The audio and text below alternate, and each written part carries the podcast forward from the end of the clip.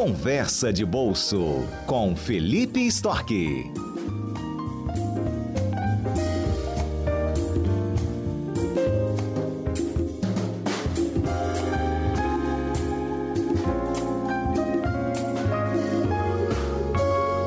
Olha, quem nunca ouviu, né, aquela máxima de que sobra mês e falta dinheiro? Pois é, isso está cada vez mais real dentro da família brasileira.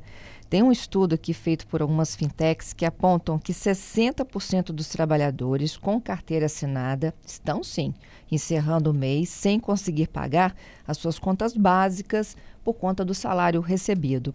Vou conversar com o Felipe Stock sobre este assunto. Bom dia, Felipe. Bom dia, Fernanda. Tudo bom? Bom, é uma ginástica, né? Todo mês. Estica daqui, é, puxa dali, é... corta do outro realmente está ficando cada vez mais difícil, né? Porque as contas elas subiram muito nesses últimos anos, principalmente depois da pandemia, e o salário não acompanha, né? Então aquilo que já era difícil está ficando cada vez mais complicado. E é importante a gente ressaltar que quando a gente está falando de contas básicas, a gente está falando de moradia, alimentação, saúde, higiene, impostos, energia elétrica. Então são coisas assim que efetivamente a gente precisa todos os meses para a gente conseguir ter uma qualidade mínima de vida. Uhum, isso aí. E o que diz a pesquisa, além da gente chegar nesse 60% aí com mais mês do que dinheiro?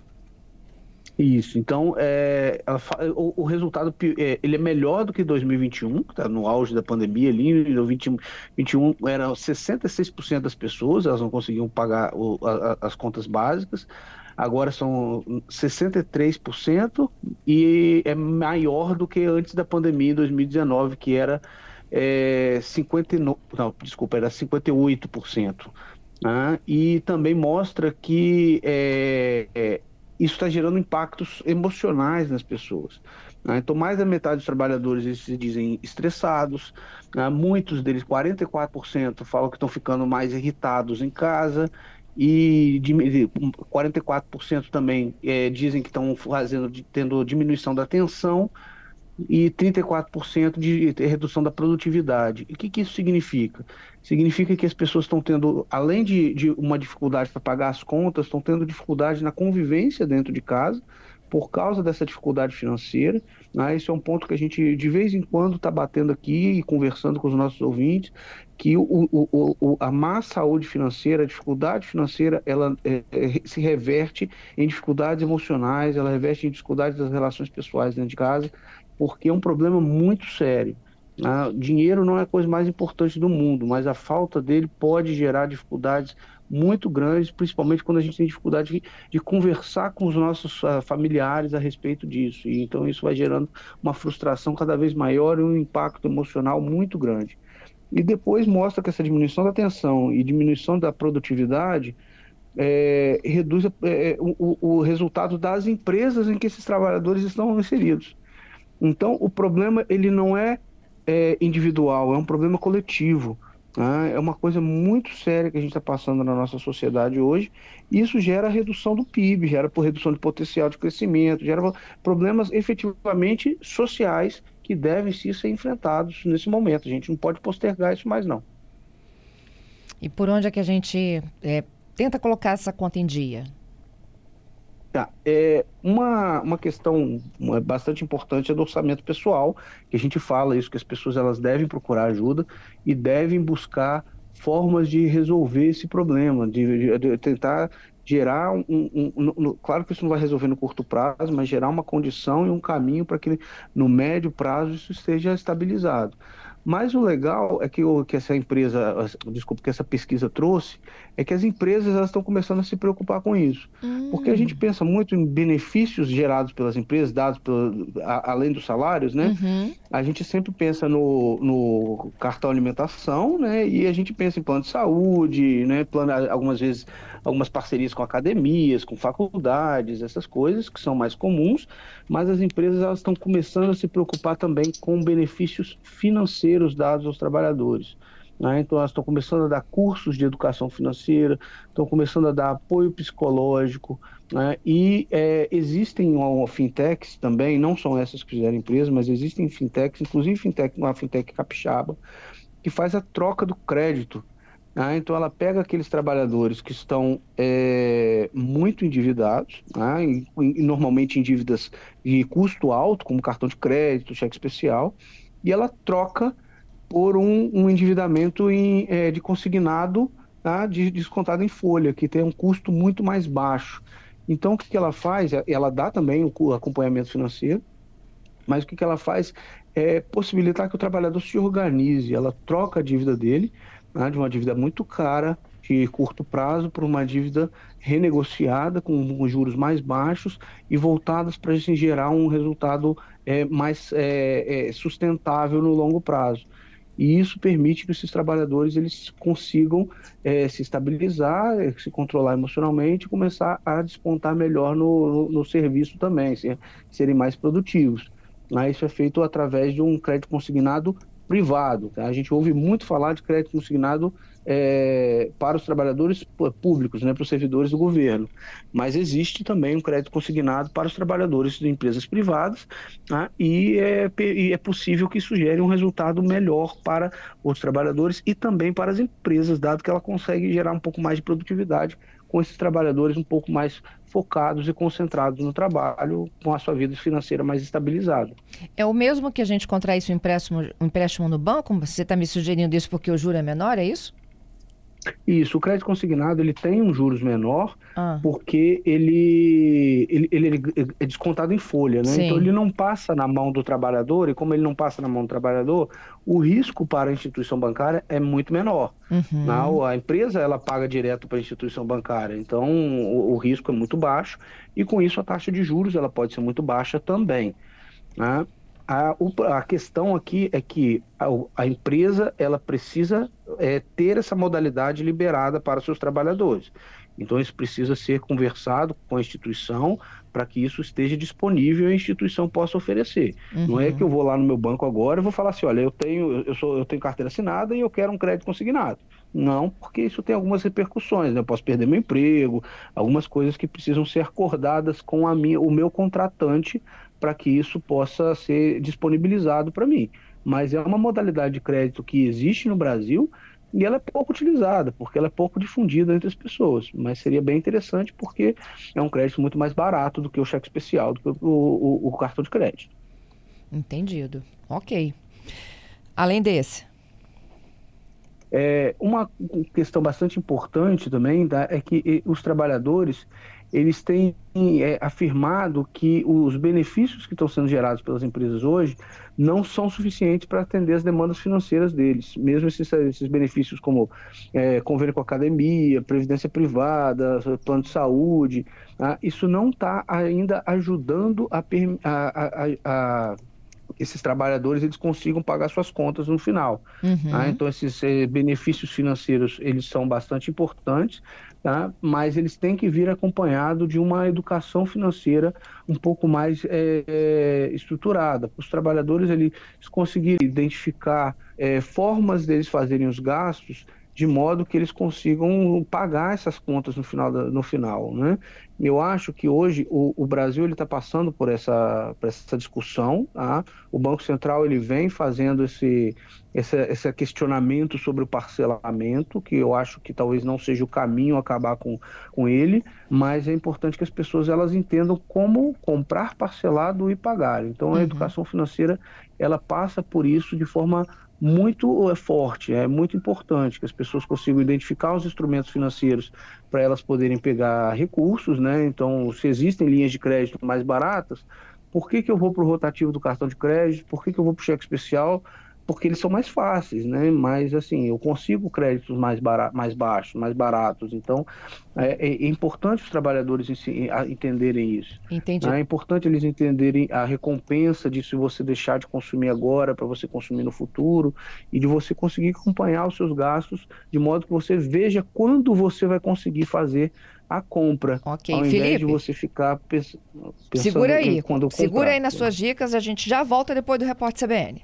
Tá bom. De volta com o nosso Conversa de Bolso, Felipe Stock está conosco e hoje a gente traz detalhes de uma pesquisa, gente, é, feita por duas fintechs, que apontam que 60% dos. Essa pesquisa aponta né, que 60% dos trabalhadores eles estão chegando ao final do mês com, né, sobrou mês, faltou dinheiro, que é uma realidade muito comum, independentemente da classe social, né? O, o Felipe chamou atenção aí para o aumento do endividamento, né? Isso é endividamento e muitas das vezes também tem um impacto social dentro da sua casa, no seu bem-estar e no seu trabalho. Essa pegada do trabalho aí a gente evoluiu de que as empresas também estão, né? Mais do que dar um plano de saúde, mais do que oferecer desconto na academia, tem que pensar no bem-estar do seu trabalhador quando ele está endividado. Ô, Felipe, quem é que dorme? Quem é que bota a cabeça no travesseiro sabendo que está devendo? É, é, muito difícil. E, e, além disso, além de você saber que você está devendo, além de você ter alguém te cobrando, né? Muitas pessoas têm dificuldade de conversar sobre, sobre o assunto financeiro.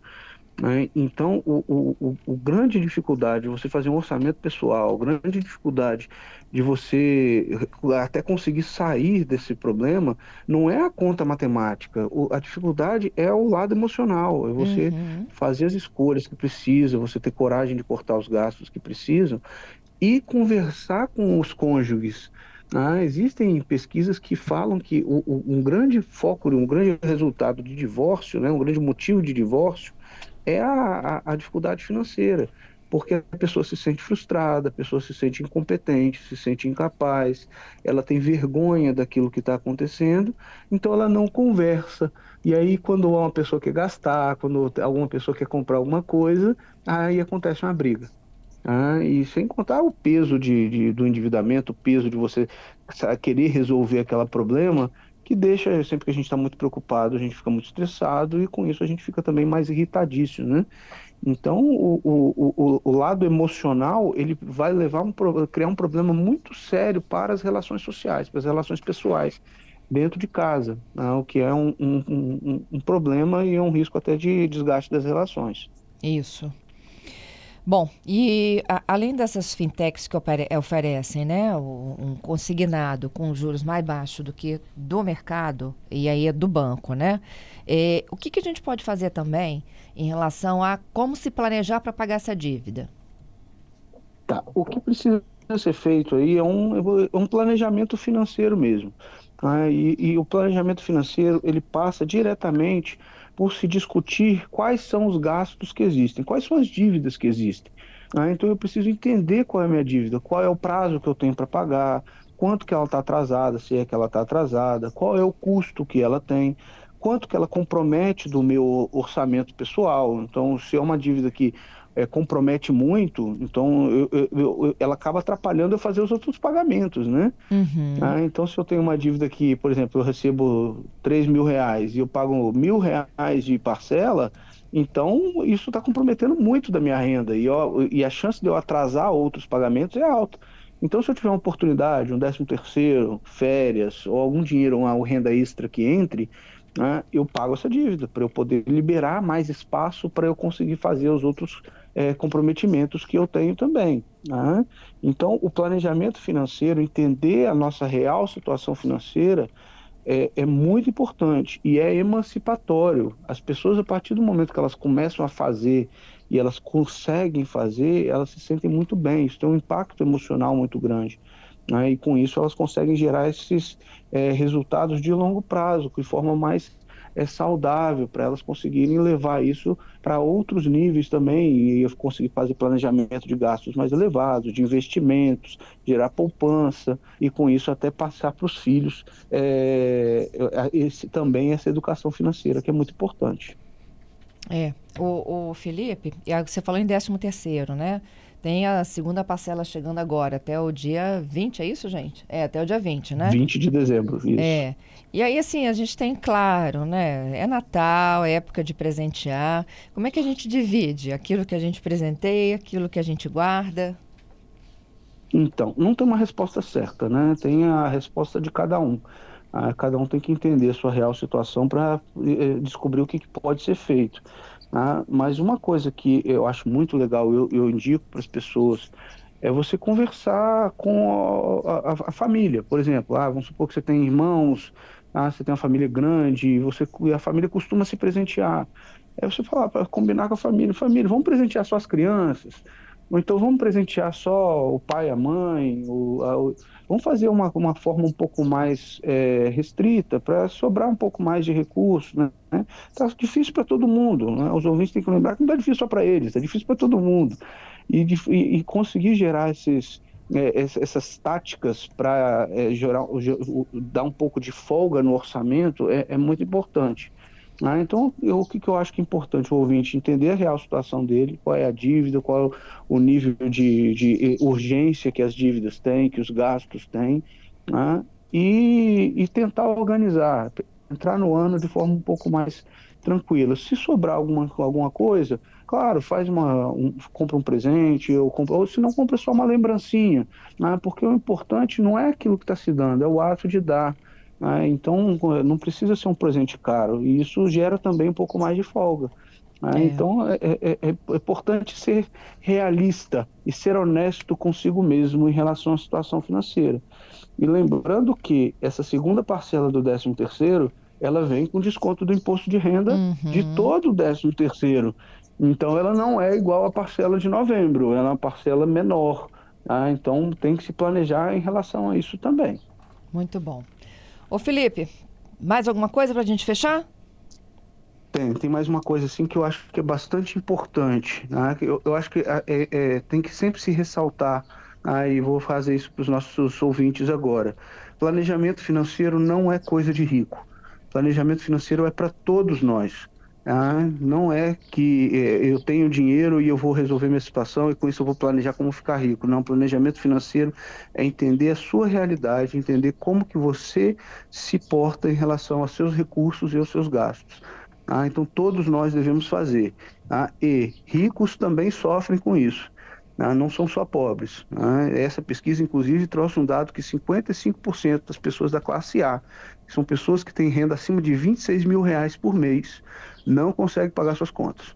Caramba! Ah, então é, é, é, algo bastante relevante. Né? O, o, o problema de educação financeira no Brasil é um problema de todas as classes sociais. Né? E todas elas devem encarar da mesma forma, com um planejamento, entendendo os gastos, entendendo a, a, as receitas, para elas poderem se planejar e com isso gerar um, um, um, um nível de conscientização financeira que permita que elas tenham é, mais calma e tranquilidade para poder viver os outros aspectos da vida.